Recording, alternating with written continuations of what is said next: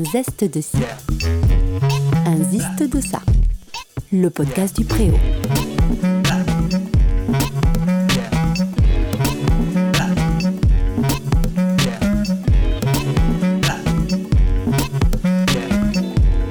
Jeff Monouri. Aujourd'hui, j'ai rendez-vous avec Jeff. Nous allons préparer bientôt sa nouvelle exposition au Préau. Alors j'ai eu envie d'en savoir un tout petit peu plus sur son univers. Salut Jeff. Salut. Donc, moi je t'ai connu euh, tout d'abord via une affiche euh, de laquelle je suis complètement tombée amoureuse. Et ensuite, j'ai eu envie de connaître un tout petit peu plus sur ton travail. Euh, mais je ne connais pas réellement ton parcours. Est-ce que tu peux nous en parler un tout petit peu? Alors, mon parcours professionnel et personnel Professionnel, il a commencé à Toulouse. en fait, je suis né à Nice, voilà. J'ai resté 20 ans, j'ai fait des études d'art là-bas. Et puis, je suis parti à Toulouse pendant 4 ans dans l'objectif de venir à Paris, mais c'est vrai que le voyage Nice-Paris peut être un petit peu violent. Donc avec celle qui deviendra ma femme et la mère de mes enfants, on a, décidé de rester à Toulouse, voilà, où je suis travaillé dans une agence, euh, euh, un studio graphique où on faisait euh, les choses locales, beaucoup d'institutionnels, enfin c'est là que j'ai quand même confirmé mes armes de graphiste. Je suis devenu directeur artistique de cette petite boîte. Et puis quand le moment est venu, ben, je suis venu à Paris. Euh, on est monté à Paris, comme on dit tous, euh, pour réussir, parce que c'est vrai que j'en avais marre de travailler déjà pour un patron, et puis encore plus pour l'institutionnel. Je voulais servir euh, la culture, en fait. Essayer de faire des pochettes de disques, des affiches. Je ne savais même pas que j'allais en faire, mais au moins travailler pour la culture. Et donc en 96, je suis arrivé avec mon baluchon voilà, provincial euh, comme euh, pas possible, enfin artistiquement en tout cas. Et voilà, donc euh, ça a commencé là pour moi au niveau des affiches, à peu près. Enfin, c'est arrivé en 99, mais voilà. Mais parce que tu, quand tu es arrivé, c'est la première occasion professionnelle que tu as eue ou parce que tu as été intéressé et tu as oh commencé par toi-même à... Pas du tout.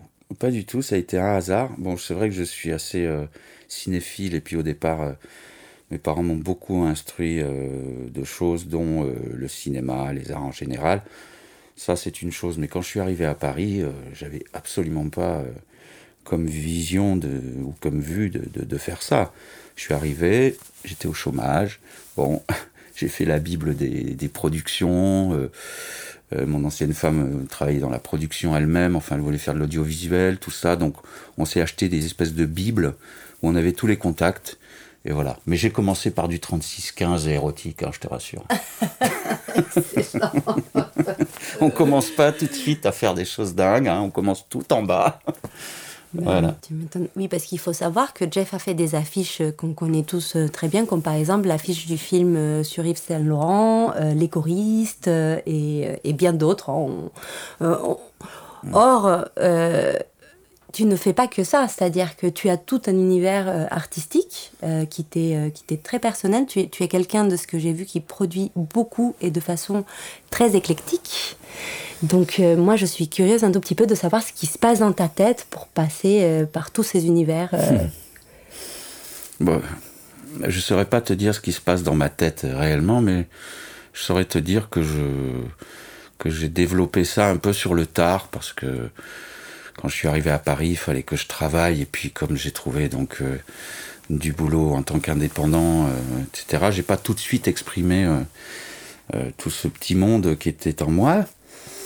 Donc euh, voilà, et je me suis aperçu en fait que, bah, vu que j'ai fait de la musique plus jeune, enfin j'ai fait des, années de piano, je me suis racheté du matériel, et puis j'ai commencé à, faire de la musique, puis comme je viens du dessin, bah, je me suis remis à dessiner, et puis que je fais de la photo, bah, je me suis remis à vraiment photographier, et puis tout ça... Euh, voilà, peut-être une crise des 40 ans à 37, qui a fait non mais attends, c'est bien les affiches, tu te débrouilles bien, mais tu vois bien que tu es un peu euh, à fond là sur d'autres idées, euh, parce qu'on est quand même au service d'une commande avec le cinéma, c'est intéressant, mais bon, c'est forcément limité quand on veut s'exprimer plus.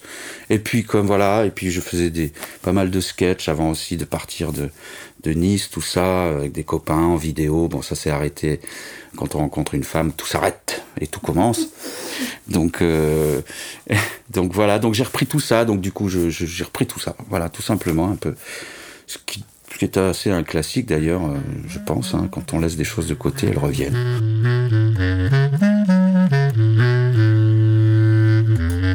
Si je me fie à ce que j'ai vu de ton travail, par exemple, il y a, y a des univers hyper mélangés, euh, avec un travail sur l'hybride, beaucoup, euh, des mélanges humain-animal ou même humain-objet, poupée, réalité. Euh, tu mixes énormément euh, un univers très réel, très concret, avec des univers complètement imaginaires ou décalés. Mm. Et moi, ça me questionne énormément. Et je voudrais en savoir un peu plus. écoute, moi, j'ai pas vraiment de. Rien n'est vraiment calculé. Moi, je travaille beaucoup à je vais dire un mot qui n'existe plus chez l'homme, mais enfin quand même, euh, à l'instinct. C'est-à-dire que euh, je suis très spontané. D'ailleurs, je, je, suis beaucoup dans l'impro. Donc, quand j'ai une idée, euh, moi, je pense que c'est pareil pour, pour, pour, beaucoup de, de, de créateurs. Hein, je veux dire, euh, une idée, une idée, elle vient comment? Elle vient euh, comme on les a tous? Il n'y a pas besoin d'être créateur pour avoir une idée, mais c'est la, la jonction, c'est le carrefour entre ce par exemple, entre ce qu'on regarde, ce qu'on entend, et puis tout à coup, euh, je, ce qu'on pense, et puis tout à coup, il y a un endroit où ça crée. Alors c'est vrai que j'adore déformer le réel ou remettre en question le réel, mais ça c'est ça c'est le travail de l'art à mon avis en général, c'est-à-dire euh, euh de reconditionner le réel, quoi, d'en faire autre chose. J'aime bien ce qui est un peu bizarre, sans être glauque.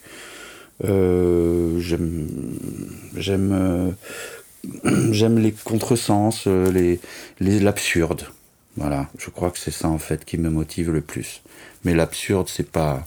Ça veut dire quoi? C'est large l'absurde, hein, mais l'absurde à la dadaïste, on va dire à, la belge, quoi, voilà. C'est ma référence. Dans l'humour, c'est les Anglais, les Belges.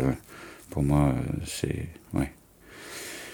Voilà, donc comme euh, je, je, pense que tu faisais référence aussi à une forme d'humour dans ce que je fais souvent. Absolument. Donc. Euh, je pense que l'absurde est très juste de, par rapport à ce que j'ai vu, en effet. Mm. Oui, oui, oui, c'est ce décalage euh, et cette gêne. J'aime bien aussi parce que moi-même, j'aime tout ce qui me gêne quelque part un tout mm. petit peu, cette sensation euh, d'être dans l'esthétique, quelque chose qui attire et qui gêne à la fois. Et, euh, et, je trouve que ça se ressent très fortement dans ton travail.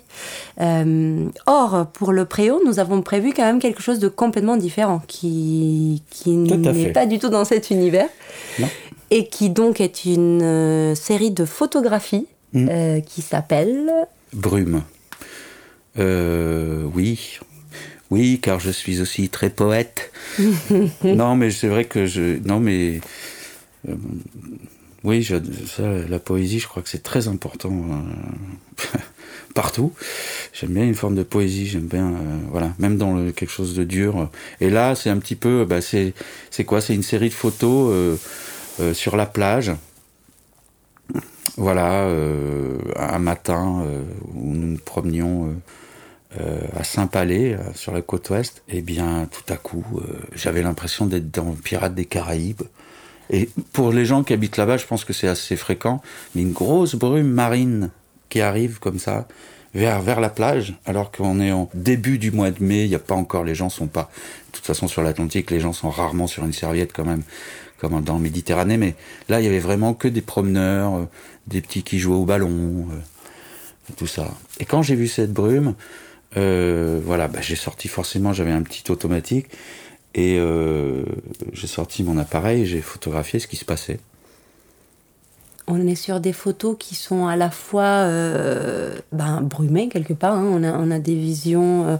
On, la profondeur de la photo, elle est et les variables, puisqu'on on voit des choses de près, mais en même temps des choses qui s'effacent avec cette brume. On a quand même beaucoup de mouvements, je trouve aussi. Je ne sais pas si je dis des bêtises, mais euh, c'est totalement. euh, et, euh, et, et, je me demande du coup. Comment tu. Enfin, c'est totalement intuitif. Tu, tu, tu fais pas une mise au point. Comment tu fonctionnes Quand tu sors ton appareil, c'est des personnes qui sont là, tu prends juste l'instant? C'est très particulier en fait, effectivement. Enfin, je sais pas, il n'y a pas besoin d'être professionnel de ça pour le ressentir. Euh, je me suis habitué à, euh, vivre le présent comme une image graphique, comme un truc. je ne sais pas qu'est-ce qui, qu'est-ce qui fait que quand tu arrives quelque part, tu as envie de photographier quelque chose. C'est très spécial à part pour le foot sur un compte de réseau parce que tu trouves que ça va être sympa, moi, je, avant bien même avant tout ça, euh, tu as le réflexe d'immortaliser des, des, instants que tu trouves intéressants, bizarres, euh, euh, magnifiques, imprévus.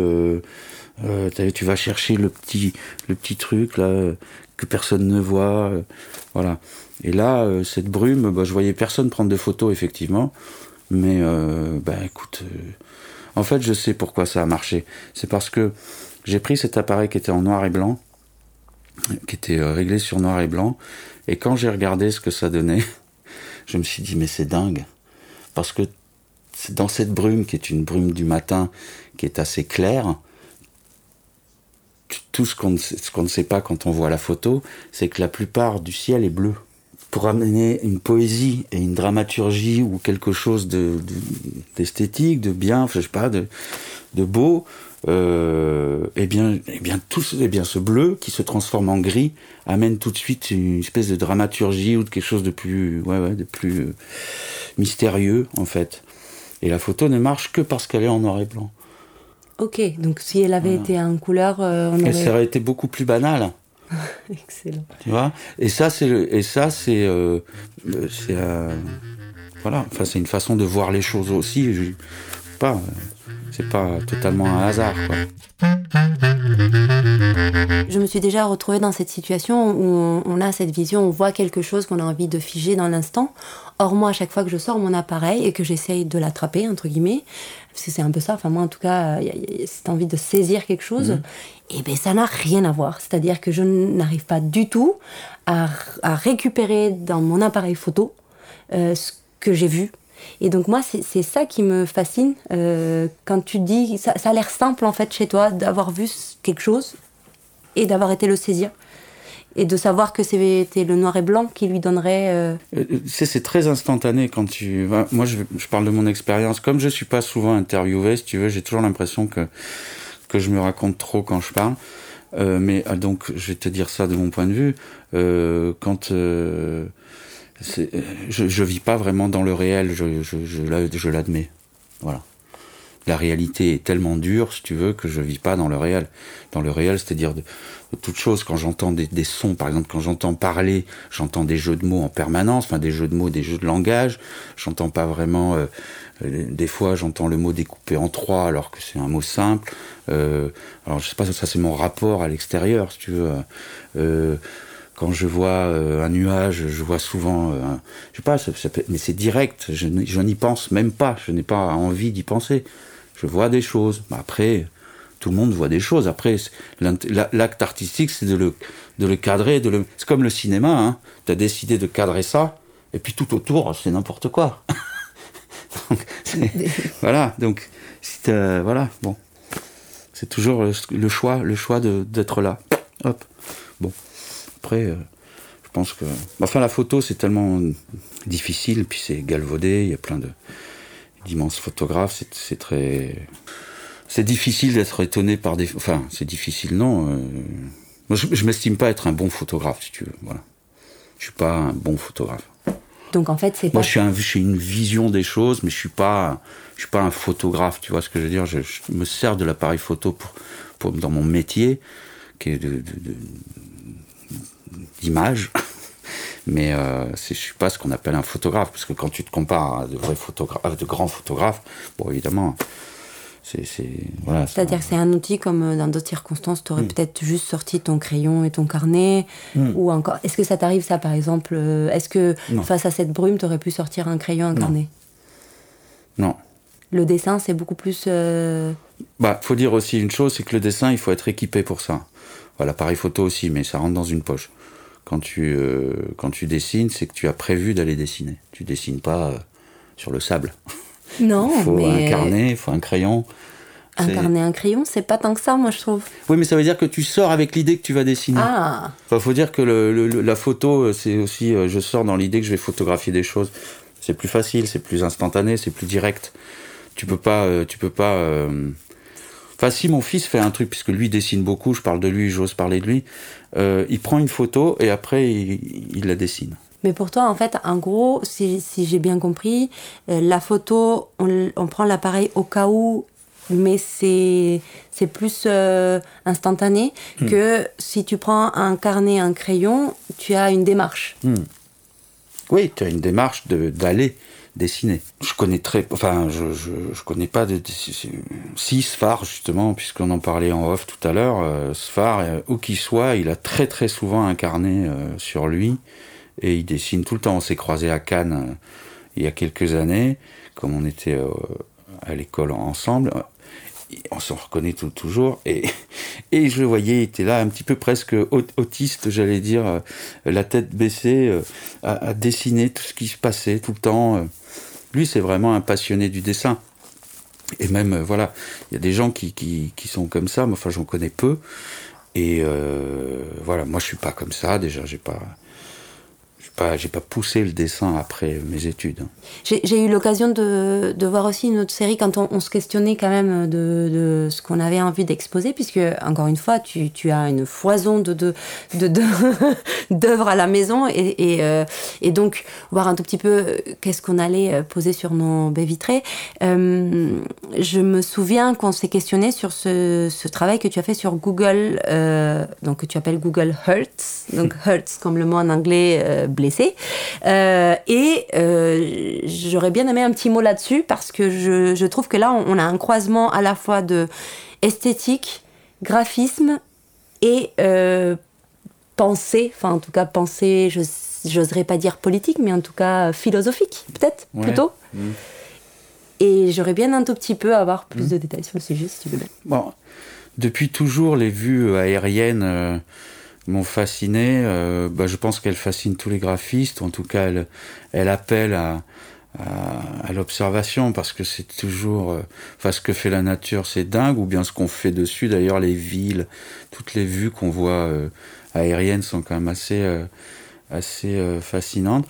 Et j'ai voulu travailler, j'ai voulu faire un travail de, mémoire sur en croisant une espèce de street art. Alors, euh, comment dire, de virtual street art euh, géant. Euh, on connaît très bien JR, voilà, qui a agrandi énormément d'images et de photos dans les favelas, enfin on connaît bien le travail. Ben, j'ai imaginé moi qu'on puisse imprimer. Enfin ça c'est la petite histoire que je me raconte si je puis dire quand je quand je crée la chose parce que peut-être pas évident quand on le voit, mais c'est marqués sur des terres que je choisis, qui ont été traumatisées. Ça peut aller de Bagdad à New York, euh, en passant par euh, euh, Prague. voilà, des terres qui ont connu la souffrance, on va dire, et que j'ai et auquel j'ai incrusté un motif par exemple sur Hiroshima, donc qui est une vue pour expliquer le, le, tableau, c'est une vue de Google Earth de Hiroshima que je choisis, que je cadre euh, euh, comme je veux, là où ça me paraît intéressant, avec le fleuve au milieu, tout ça, et sur lequel j'intègre un dessin que je fais moi-même pour le coup d'une danseuse de buto qui crie comme ça donc il a cette danse post Hiroshima japonaise dans le dans le silence et, la souffrance. Et voilà donc quand on voit l'image on a une vue effectivement de aérienne de Hiroshima mais on voit se détacher euh, ce visage qui crie, euh, voilà, comme comme euh, l'incrustation d'une souffrance dans un endroit que personne n'oublie. évidemment, je pense que les générations les générations après Hiroshima sont encore touchées par ce truc-là.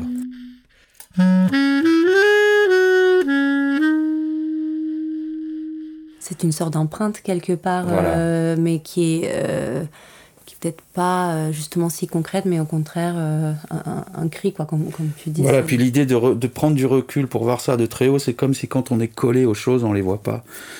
on les ressent, on les voit pas, et puis quand on prend du recul, voilà, j'ai voulu donner cette impression. Voilà, donc ça peut être un tank qui se dessine sur euh, une vue de Prague, les tanks russes. Euh, ça peut être, euh, enfin ça peut être, ça a été, voilà, ça a été l'oncle Sam qui nous qui nous convoque à venir faire la guerre, à nous recruter sur Bagdad. voilà, des choses très gai. non, mais pardon, mais je, me permets cette digression. J'ai rencontré un galeriste qui a adoré ce travail et qui m'a dit c'est super, mais c'est un peu, c'est un peu triste quand même. Tu voudrais pas mettre, je sais pas, Edith Piaf sur Paris et et, et alors je, fais mince. Et il a peut-être pas tort si je veux vendre un peu. Euh, c'est vrai parce que on a difficile, on a du mal à exposer chez soi des trucs qui, rappellent la souffrance, mais bon, c'est esthétique, au moins il y a quelque chose. Mais non, je j'ai pas marché dans son truc, Piaf sur Paris. moi, je, je enfin, vois pas... clichés là-dedans. L'idée venait d'une de, volonté de dire quelque chose et pas d'une astuce euh, que j'avais trouvée, d'une astuce graphique. Donc euh, lui, il l'avait pris à l'envers. Absolument, c'est comme si on avait mis, même s'il peut, peu peu rigolo, entre, entre guillemets, euh, une forme de, de fumée euh, sur Hiroshima. Ça, ça, ça mm. perd totalement sa puissance finalement. Mm. Euh, oui, oui, oui, je trouve quoi. Il faut mm. aller chercher. N'empêche que ce travail que tu fais demande du renseignement quelque part parce que euh, mm. savoir que cette femme c'est une lanceuse de buto ou alors euh, parfois on, on, ça questionne, on, on, met du temps à, à trouver et c'est aussi peut-être mm. ce chemin qui est intéressant de, de, penser. Euh, oui, comme une double lecture, c'est ça. Enfin, c'est même pas une double lecture, ça, souvent ah on utilise, mais même euh, comment puis-je savoir que c'est une chanteuse de buto et non pas ah. une femme qui, qui, qui, est en train de souffrir pour une autre mm. raison? Enfin, euh, il y a quand même une. Il faut aller. Euh, oui, après, oui, il faut raccorder les choses entre elles aussi. Hein. C'est-à-dire que c'est pas confidentiel non plus. Hein. Le buto, c'est très très connu. Hein. Mais bon, voilà ce que je veux dire, c'est que ça incite à, chercher, enfin, et donc, par extension, à mon avis, à, réfléchir quelque part. Mm. Aussi, en plus de juste l'imprégnation euh, mm. quand on regarde l'œuvre qui est euh, assez mm. impressionnante. Euh, voilà, en tout cas, moi j'insiste, j'ai vraiment un coup de cœur pour tout ton travail. Et donc je suis très très contente puisque tu es en ce moment dans nos baies vitrées avec l'exposition Brume. Donc vous pouvez donc venir la découvrir quand vous voulez. Elle sera là pendant deux mois. Euh, au préau. Et puis, euh, vous pourrez également euh, croiser Jeff si nécessaire pour lui prendre des petits tableaux, si jamais, enfin, des, les photos, si jamais elles vous touchent autant que moi. Mhm. Voilà. Merci beaucoup, Jeff, d'être venu et de nous avoir parlé de ton travail.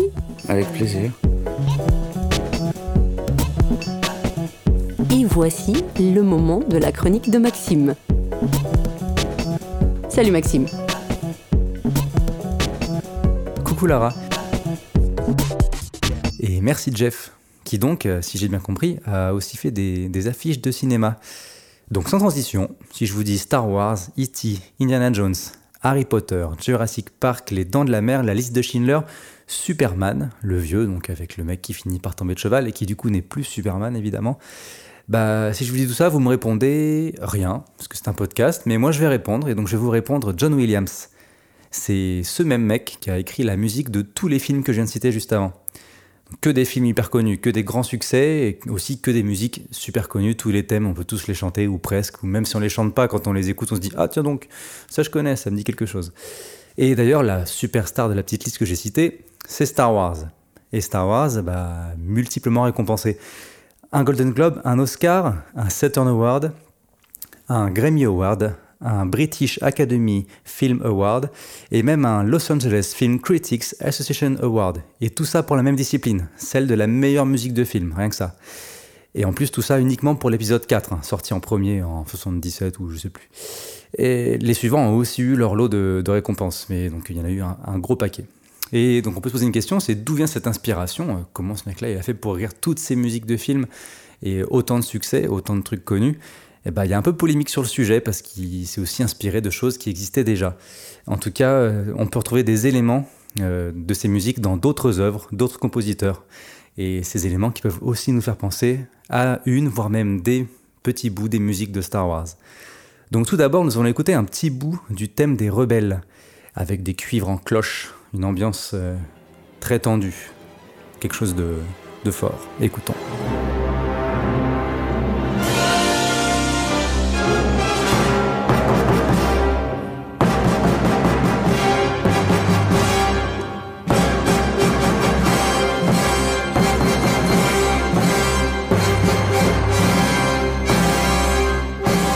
Maintenant, un peu de Gustav Holst, Mars, la symphonie des planètes.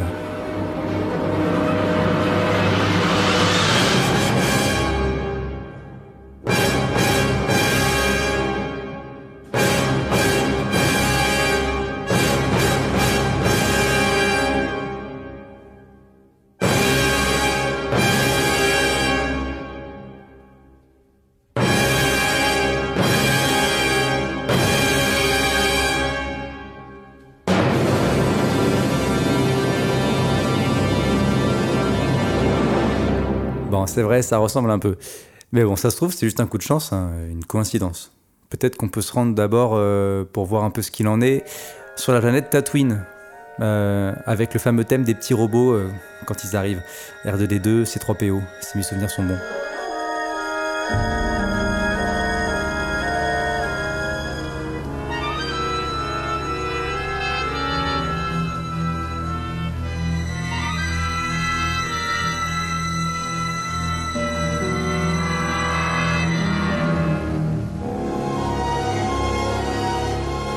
Maintenant, un, un court extrait du Sacre du Printemps d'Igor Stravinsky. Juste quelques secondes. hein.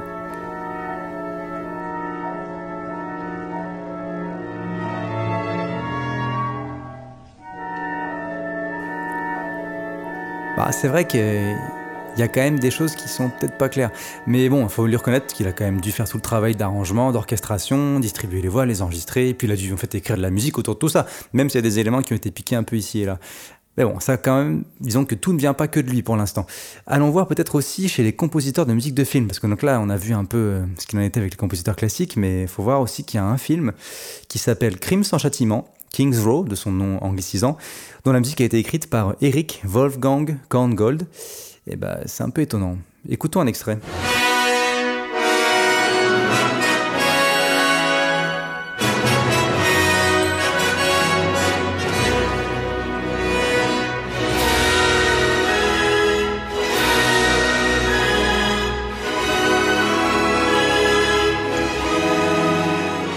Maintenant, euh, John Williams, Star Wars.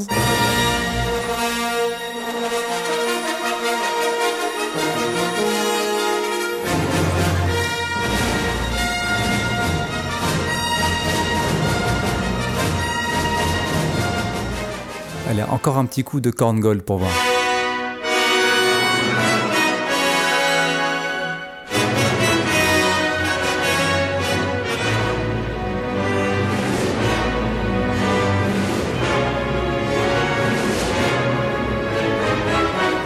Remet encore un autre bout de, de John Williams, Star Wars quand même. Et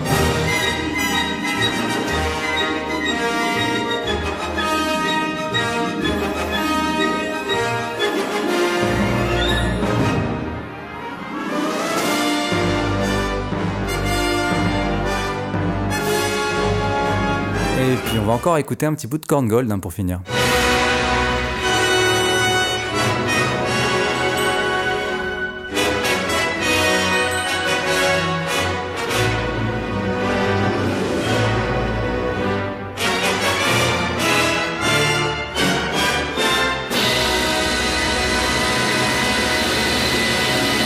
Et allez, paf, Puccini, en 1882, pour voir euh, qui, qui copie la feuille de qui, euh, qu'on sait plus vraiment qui l'a inventé.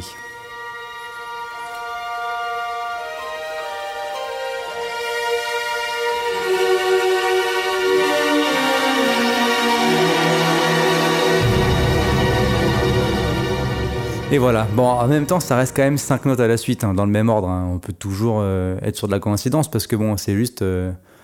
Enfin, en, do, ça ferait do, sol, fa, mi, ré. Do, sol, fa, mi, ré, do, sol. Bon, c'est pas non plus. euh, Voilà, mais du coup, voilà. Coïncidence, inspiration. En tout cas, tous ces thèmes sont très connus, ils sont très très beaux et c'est toujours un, régal de les écouter, que ce soit ceux de John Williams ou ceux desquels il s'est inspiré.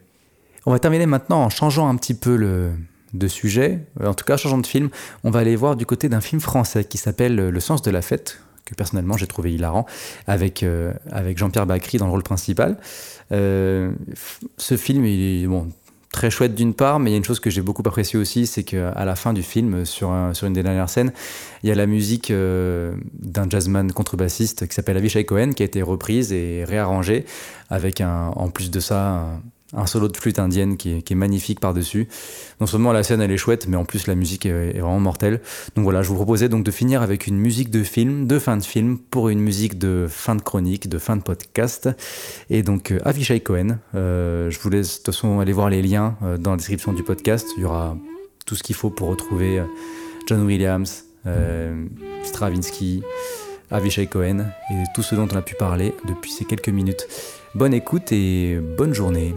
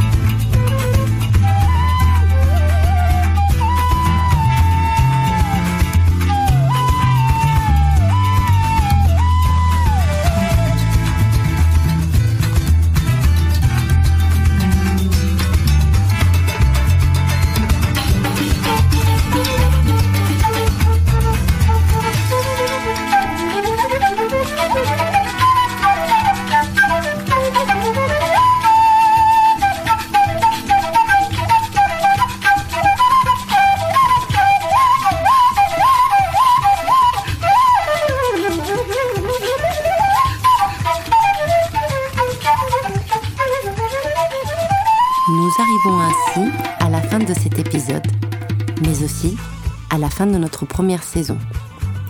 Merci de nous avoir suivis jusqu'ici. Vous pourrez réécouter tous les épisodes sur vos plateformes habituelles et sur notre site web. On se retrouve bientôt pour une nouvelle saison. En attendant, restez connectés et surtout, restez curieux.